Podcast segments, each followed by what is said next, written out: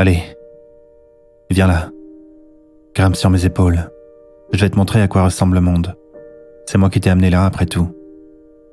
C'est pas très beau, pas toujours très gai, c'est vrai, mais maintenant que t'es là, ça va déjà un peu mieux.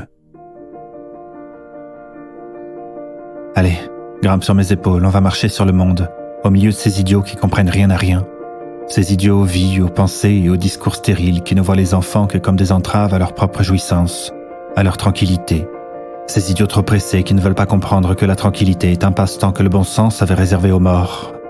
Ces idiots qui ne savent pas qu'il n'y a pas de vie sans enfants, pas de pensée réelle, pas de discours politique sensé, pas d'espoir et pas de bonheur vrai, et qui ne savent pas que de ne plus avoir à vivre uniquement pour soi-même est la plus grande délibération qui soit. Ils ne savent pas.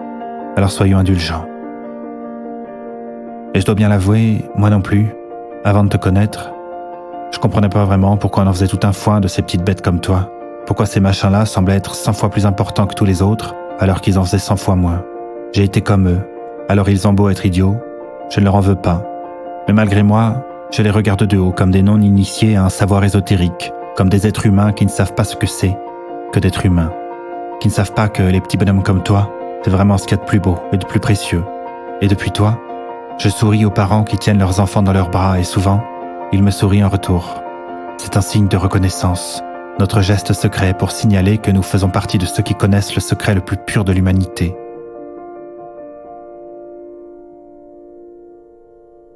Et les non-initiés, quant à eux, vivront pour la plupart bêtement en multipliant les amours stériles, entourés de leurs chats, de leurs murs immaculés, sans traces, sans taches ni dessin, dans des pièces trop grandes, des pièces pour des personnes seules, parce qu'ils avaient peur de ne pas avoir assez d'énergie pour eux-mêmes, ignorant qu'ils étaient de la force et de la combativité que nous donnent les enfants en arrivant au monde.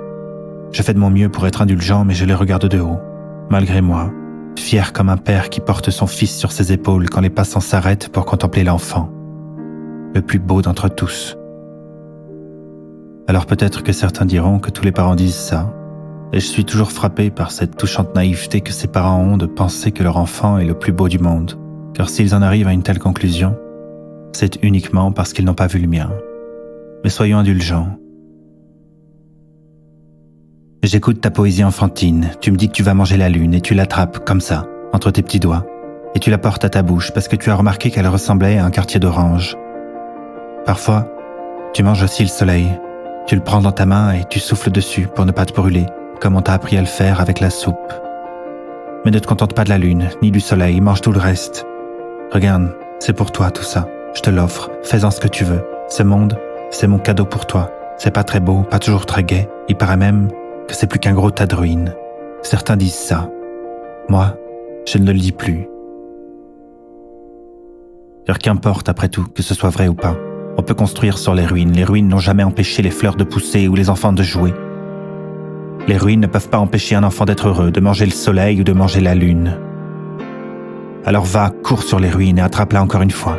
Mange-la, comme un quartier d'orange. Mange-la.